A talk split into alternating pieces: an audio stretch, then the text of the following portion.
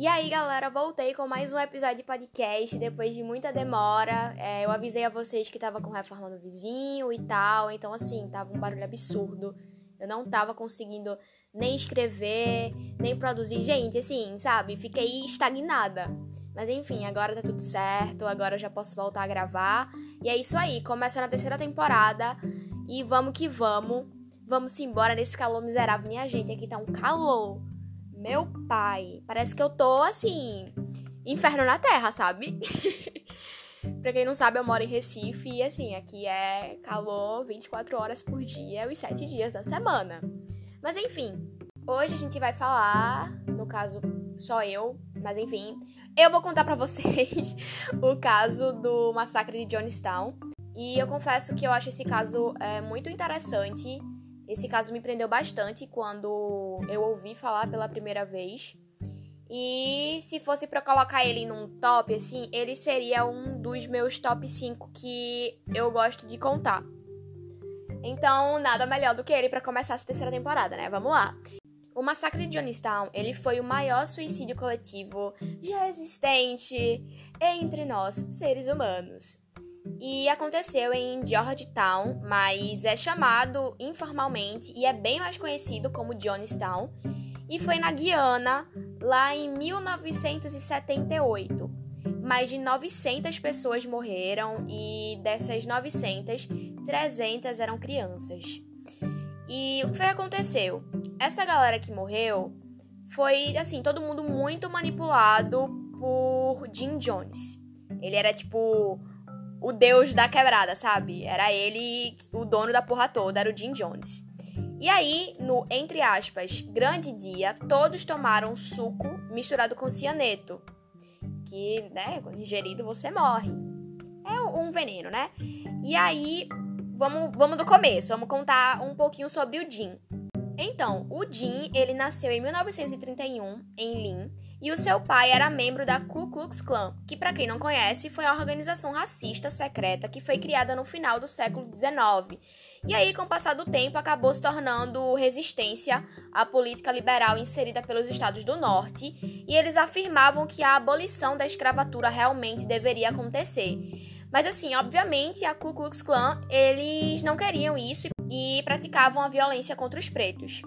É, o Jones, ele casou bem cedo, ele casou aos 16 anos com Marceline Baldwin, ela era enfermeira, e aos 18 é, ele entrou na faculdade de medicina. E um ano depois já tinha desistido de tudo, largou a faculdade, disse que não era para ele e desistiu assim para criar a igreja dele. E aí, assim, desde pequeno ele sempre foi bem ligado, mó ligadão, em leituras sobre religião, marxismo, morte, é, socialismo, enfim, diversas coisas desse tipo. E aí, em sua igreja, o Jones ele pregava a igualdade. Ele dava trabalho, educação, saúde para os seus seguidores. E em troca, ele queria, assim, sua total lealdade. Ele queria ser o Deus das pessoas, sabe? E aí, sobre o dízimo, ele arrecadava e distribuía entre os fiéis. Sua igreja ficou conhecida como o Templo do Povo. Esse Templo do Povo ele foi fundado em torno de 1950 e o seu lema era socialista.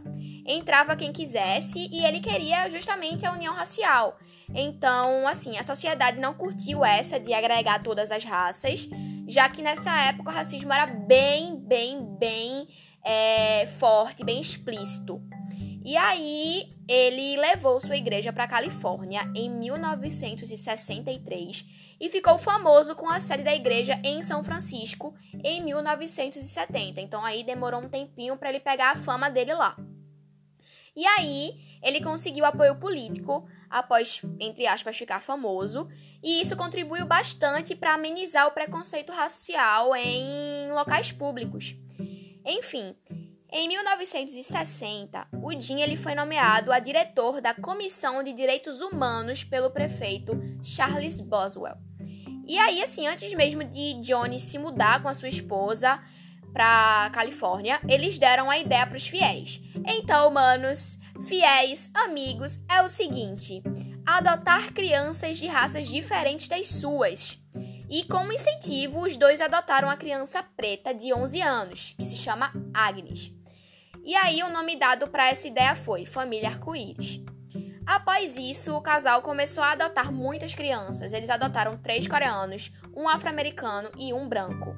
Dos oito filhos que tiveram, apenas um era biológico, que é o Stephen Gandhi Jones.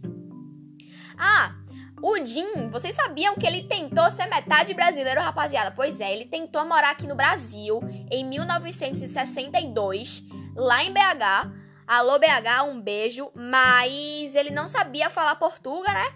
não sabia a língua da gente, e aí dificultou bastante dele conseguir seguidores por aqui e acabou desistindo, vazando e logo indo para Califórnia, que foi onde ele conseguiu, digamos assim, é, fincar mesmo a sua é, fama. Enfim, o Jones ele exigia ser chamado de pai pelos seus fiéis seguidores e também deixava muito claro que ele era o Deus da sua igreja. Não existia deuses, não existia é, o Deus, não existia ninguém. O Deus era ele e ponto final. E aí chegou uma fase que surgiram boatos sobre como Jin agia dentro de sua igreja. As pessoas que saíram dela afirmaram que ele fazia lavagem cerebral e ainda abusava dos seus fiéis. E assim, entrando uma vez no templo do povo era muito, mas muito difícil de sair. E foi como eu falei anteriormente, ele queria sua total lealdade. Ele queria mesmo que as pessoas fossem devotas a ele e acabou. E aí, nisso, a imprensa caiu em cima, decidiu. É aquela coisa, mídia bem curiosa. Assim, alô, fofoqueiros, eu também sou, amo. Mas aí é, a mídia caiu em cima para tentar entender o que, é que tava rolando, né? Se, a, se o que a galera tava falando era verdade. E aí tudo que, que a mídia, tudo que a imprensa descobria, jogava na mídia, assim, divulgava tudo, enfim. E aí o Jim começou a ficar é, estressado, entre aspas, bem doido com isso, e levou sua igreja para Georgetown, lá na Guiana, que, como eu falei, é mais conhecido como Johnstown, né, com o nome dele. Enfim, e aí o mesmo ele afirmava que iria acontecer um apocalipse e que se saíssem da Califórnia poderiam viver a partir de suas regras. Então, se a rapaziada, se a galera ficasse lá obedecendo Jim Jones, eles iriam sobreviver ao apocalipse e se saíssem da Califórnia também, né? Tem esse porém. Enfim, a maioria dos seguidores dele eram afro-americanos. Ele também recebia idosos, dependentes químicos, todos acolhidos sem julgamentos. E lá na Guiana ficaram com um grande, assim, Pense num sítio grande, minha gente, era enorme o sítio. E eles criaram vários projetos agrícolas e passaram a viver como uma sociedade. Eles davam aula para as crianças, é, também questão de saúde, alimentação, era tudo dentro dessa sociedade deles, sabe? Era, enfim, tudo que eles precisavam, basicamente, eles produziam lá mesmo, sabe? Enfim. E aí o problema é que o local ele não servia para muitos habitantes e eles começaram a passar fome. O problema é que o local não servia para muitos habitantes e, e começaram a passar fome. Tipo, por mais que o sítio fosse muito grande, tinha muita gente, não cabia todo mundo, também tinha que ter um espaço para dar aula, também tinha é, que ter o um espaço para questão de tratamento de saúde, também tinha que ter o um espaço para questão de guardar alimentação, de produzir o alimento. Então, assim, acabou que ficou muito apertado para muita gente. Enfim, aí o bagulho foi ficando um pouco doido demais. Depois dos familiares de alguns membros da seita pedirem muito por uma investigação no lugar, o Léo Ryan, que ele era congressista, ele foi até lá no dia 17 de novembro de 1978 e algumas pessoas começaram a entregar cartinhas para ele dizendo que queriam ajuda para conseguir fugir. Pois é, minha gente, vocês não sabem o que vem por aí. E aí, o que foi aconteceu? Um dia depois, que foi o dia do massacre, o Léo, ele estava indo embora junto com mais 12 pessoas que pediram ajuda e quando chegaram na pista do aeroporto foram surpreendidos por alguns homens armados. Eles trabalhavam para o Jones, né, obviamente. Mataram todos. O Jim sabia que precisava agir o mais rápido possível. Ele sabia que o suicídio tinha que acontecer muito rápido, porque ele já tava assim, ligado que a polícia ia chegar a qualquer momento, ia chegar lá, olha, tô sabendo aqui que matou 12 pessoas, como é que vai ser isso aqui? Vamos prender esse, vamos, vamos salvar esse aqui, isso aqui, isso aqui, enfim. Então ele já sabia que esse suicídio ia acontecer logo. E aí, o, o Jim, ele a cada tempo, assim, a cada dia que passava, ele ficava mais doido, mais paranoico.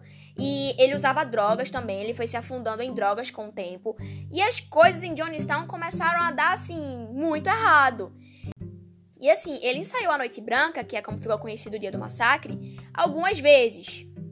Doente, né? E assim, ele obrigava as pessoas a saírem de suas casas por alto-falantes, afirmando que todos deveriam tirar suas próprias vidas. E aí, a Noite Branca acabou sendo durante o dia. É, ele, né, o nome já diz, ele queria que fosse à noite, mas como ele tava com medo que a polícia chegasse e tal e destruísse tudo que ele já tava arquitetando há um tempo, ele decidiu antecipar o negócio, vamos fazer de dia mesmo. E aí todos receberam instruções de como cometer o suicídio, e o Jones ainda afirmou que quem se recusasse a tomar o suco com cianeto seria morto a tiros, ou seja, não tinha escapatória, ou tu tomava e morria, ou tu tomava um tiro e morria, não tinha para onde. Segundo ele, todos precisavam cometer esse ato revolucionário. Apenas 12 pessoas, gente. 12 pessoas conseguiram sobreviver. Elas fugiram é, pela floresta. E uma das sobreviventes dessas 12 foi uma idosa. Ela estava dormindo durante o suicídio coletivo. Quando ela acordou, o desastre já estava feito, já estava todo mundo morto, além das outras 11 pessoas que tinham conseguido fugir pela floresta. Mas enfim, o sono dela deve ter sido tão pesado que o alto-falante tocou, devem ter batido mil vezes na porta dela. Que bom mesmo que ela conseguiu se safar disso, enfim, conseguiu sair viva. E aí, no total, foram 918 mortos, e contando com as pessoas mortas na pista do aeroporto, né? E o líder, porque ele também se matou. Um dos sobreviventes afirmou que nem os animais escaparam. Jones não pretendia deixar absolutamente nada vivo. E as primeiras a ingerirem o cianeto, o suco com cianeto, foram as crianças. Pois é, então, vocês podem ver o discurso da Noite Branca lá nos meus destaques do Instagram, que é lá no arroba 10murder. É, não é vídeo, tá em texto, tem umas 15 partes. Foi assim, gente, enorme, enorme, enorme, enorme esse discurso dele. E também tem é, alguns fiéis falando e tal, mas, mas enfim, tá tudo completinho lá nos destaques, se vocês quiserem dar uma olhada. Vocês também podem encontrar é, documentários sobre o massacre de Johnstown no YouTube. Para quem não tem Netflix, para quem não tem Amazon, enfim, para quem não tem essas, esses negócios de, de assistir é, documentário, série, enfim, esse documentário que eu tô falando tem no YouTube, se você colocar lá documentário sobre massacre de Johnstown, vai aparecer. Tem legendado, eu não sei se tem dublado, mas eu sei que tem legendado. É, enfim, é isso, gente. Eu acho esse caso, assim, pra lá de bizarro. Loucura mesmo, morrer 900 pessoas de uma vez, sabe? É caso, assim, muito chocante.